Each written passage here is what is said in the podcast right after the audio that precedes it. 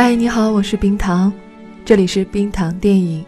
还记得以前我们有一栏节目叫做猜电影吗？时隔多日啊，这栏节目又回来了。就算你没有看过电影，应该也会觉得有趣。这是一个稍微恐怖一点的故事，但是也没有多吓人。你要听吗？实验室的门砰的一声被撞开，从门外进来的是戴维。进来后，他直接冲到了手术台。他的目光扫视了一下我、乔和兰德，脸上的表情有些耐人寻味。短暂的交流后，他加入了我们。这是我们的第四次实验，而手术台上躺着的正是戴维的女友 Rachel。这个漂亮的姑娘已经死了四分钟了。虽然我们之前对于这个实验已经有过三次成功的经历，但是让 Rachel 躺上手术台接受实验。戴维打心里面抵触，并且之前他曾经提出过终止实验。对此，我大概能猜到是什么原因。而眼下我们进行的第四次死亡实验，让他非常的烦躁不满。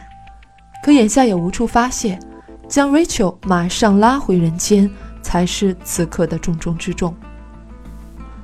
距离打入肾上腺素的时间已经过去了三分钟。经过多次除颤器的电击，我们唤起了 Rachel 短暂的间歇性心跳。就在我们想将除颤器的功率升至三百六十焦，继续电击的时候，因为过高的负荷，电闸跳闸，电路中断了。这是前所未有的灾难，让简易空旷的实验室里瞬间炸开了锅。戴维和乔冲去检查电闸，兰迪拿出备用光源，我检查能用的设备。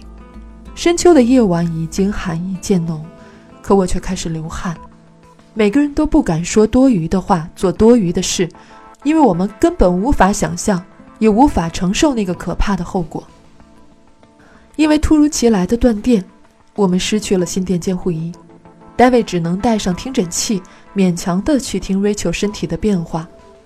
没有除颤器，我只能对兰迪吼道：“准备心肺复苏。”他为 Rachel 戴上简易呼吸器，辅助我进行心肺复苏。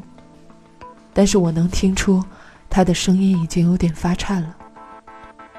实验室又重新安静下来，空气降至冰点。我甚至能听到同伴们的出气声。我、兰迪，包括在一旁一脸焦急、随时待命的乔，都死死地盯着正埋头听诊、安静的可怕的戴维。随着他漫长的沉默，心中的压力不断剧增，紧张的气氛掐着脖子，让我有点窒息。手上的动作机械往复，身体与精神出现脱节。我强烈的感受到头脑的眩晕。这么耗下去，根本救不了 Rachel。乔，换我吧！我停下手中的动作，对乔吩咐道，并来到一旁，抄起一支抗高血压药物，想要给他注射。而一直没有说话的戴维突然抬头看着我，纳尔逊，别这样。他盯着我的眼睛，声音不大，但非常严肃。不知何时，他摘掉了 Rachel 的复苏球，直接为他提供人工呼吸。戴维盯着我，脸上没什么表情，但平静的眼神让我心里有些发毛。一旁的兰德也带着听诊器，劝我不要做危险的事。我只得讪讪的。退到一旁，算是默认了。已经四分多钟了，就时间来说，来不及多想，不能打断戴维。Rachel 的情况根本不允许停止心肺复苏，体温不能再降了。在我退出不久后，经过不停的人工呼吸和心肺复苏，或许是因为在断电前便有所好转的缘故，最终从大卫嘴里听到了这个夜晚最好的消息：他回来了。瑞秋回来了，所有人悬着的心都放下了。虽然他还是很虚弱，但为了方便他自我整理，我们退到了实验室外面。这一次，我们又一次刷新了记录。瑞秋死了五分钟，但完成的绝不轻松。这让我想到几天前的晚上，我们的第一次实验，第一次的小白鼠是我。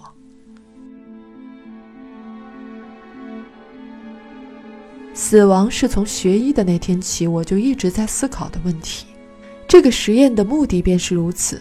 这是非常凶险的一次体验。好在幸运的是，我能找到四个值得信任并且有能力的朋友。虽然他们或多或少都对这个实验持反对意见，可至少那天晚上，他们都来到了实验室。程序是这样：先注射一定剂量的麻醉药，进行麻醉，利用氮气让实验者窒息，使体温降至华氏八十六度后，用加热毯保持这个体温，再用除颤器二百焦耳电击让心脏停止跳动，脑电波在心电监护仪上拉平，脑死亡。三十秒后将身体温度提升至华氏九十三度，一分钟后注射负肾素。辅助除颤器开始抢救，完成理论上的死而复生。我交代好一切步骤，做好一切准备后，Rachel 为我注入了麻醉药，意识开始模糊。不知过了多久，一缕阳光照射而来，睁开眼，身处一片广阔的花丛之中，黄色的野花疯狂地生长，将我的周身淹没。这个场面似曾相识。背后传来一些声响，回头一看，我竟有些不知所措。我看到年幼的我，以及那件事之后不再往来的朋友和一条叫千普的狗，在阳光的照射下勾勒出远处那棵大树的轮廓。我才明白，这是小时候家附近的牧场。突然惊觉，看似和煦明媚的阳光没有一丝温度，天色突然暗淡下来。世界开始上升，我也升了起来，慢慢的靠近那棵大树。不安和恐惧让我紧紧闭上双眼。一阵天旋地转之后，感觉到了一切的停止。战战兢兢的在原地过了许久之后，我才慢慢睁开双眼。是一个阴暗潮湿的空间，空无一人。丛林般的水泥柱让这里空旷又拥挤，灯泡散发出幽蓝的光。照在苍白的墙上，竟有些起雾。我下意识地向前走了几步，因脚步声发出的沙哑回音竟变小了。转过水泥柱，身体里流动的血液顿时凝固，身上似乎是爬满了虫子。我想跑，却动不了。颤抖的双腿死死定在原地，而站在我面前的是隐藏在我心底的罪恶，因为我们的戏弄。从树上跌落死去的比利·马奥尼，他脸色苍白，面无表情地看着我。但是这时，我突然听到了 Rachel 的声音：“快帮忙，氧气！”眼前比利的身影也不见了。映入眼帘的是 Rachel 那张精致的脸，他帮我摘掉了复苏球。纳尔森，你听得到吗？欢迎回来。他身边站着的是原本不愿掺和进来的戴维。我勉强笑了笑，我知道我成功了，但是为什么我看到的是比利呢？在回去的路上被问及死的时候看到、感受到了什么，我只说难以描述。关于比利的事，我只字未提。我本以为在这期间看到的一切不过是大脑深处所留有的记忆的延续，就像做梦一样。可是让我没想到的是，这仅仅是一个开始。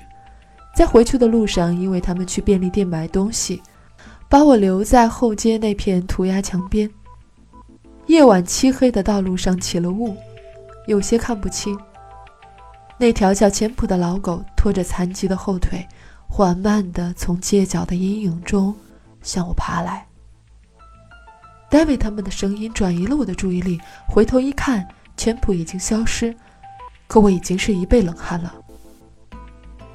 当晚也梦到了幼时欺负比利的事，才明白这件事可能没有我想象的那么简单。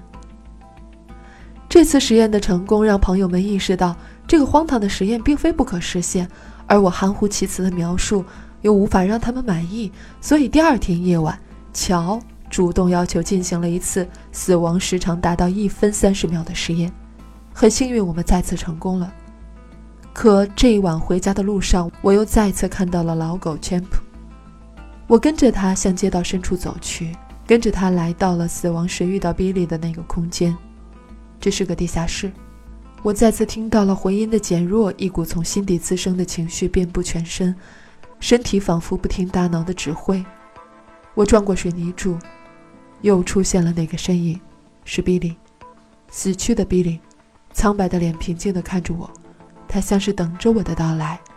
可突然，他苍白的五官扭曲了起来，冲上来袭击了我。矮小瘦弱的身体却格外有力量，冰冷的拳头像飓风一样。我毫无还手之力，可一阵拳打脚踢之后，他又消失不见了，只剩下我独自一人爬出了地下室。我依旧什么都没跟我的朋友们说，实验依旧继续进行。乔之后是 David，David 之后是 Rachel，我并没有阻止。虽然那之后比利就像鬼魅一样不断地游荡在我的周围，一次次恐怖的袭击摧残着我的精神。我必须弄清楚我身上到底发生了什么，但 Rachel 这次的实验让我不得不去思考，这么做是否太过自私。直到 David 一脸严肃的在我面前对我说道：“有怪事发生。”David 说出了他的心事。他十岁左右的时候，曾经有一个黑人女孩同学。David 常常羞辱她。可在进行死亡实验后，在火车上，他竟然仍然以十岁的面貌出现在戴维的面前，叫他的名字，辱骂他。而乔也说，他被他偷拍的女人影像纠缠不休。而问到我时，我不得不如实回答了。他最终因为我隐瞒事实却不停止实验一事，跟我大吵了一架，大家不欢而散。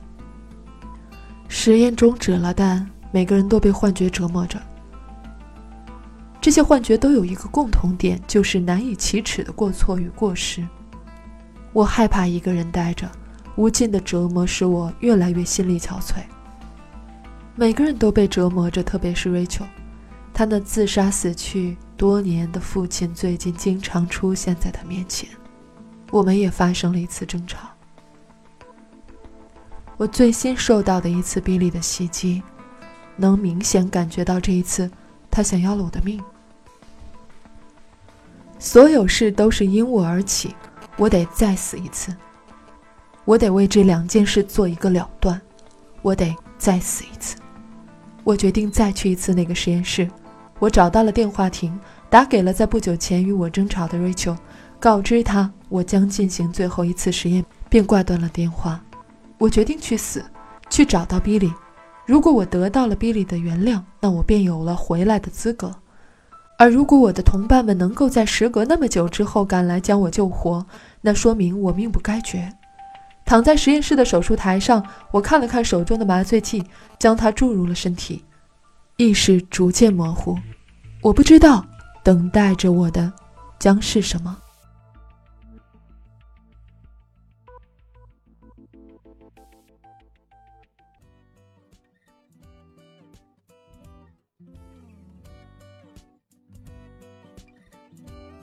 喜欢这个故事吗？你猜出这个故事是哪部电影了吗？我们的编辑光影看客特意没有完全剧透，就是希望你会去完整的观看这部电影。我们不相信五分钟、十分钟可以看完一部电影，也不相信真正的影迷会喜欢剧透完整部电影。每周静下心来，花两个小时完整的看一部电影，投入情境，是享受也是放松。我们会在微信公众号“冰糖电影”上公布这部电影的名字，还有相关的信息。那上面呢也会有电影之外的一些节目，期待你的到来。那今天就到这里吧，拜拜。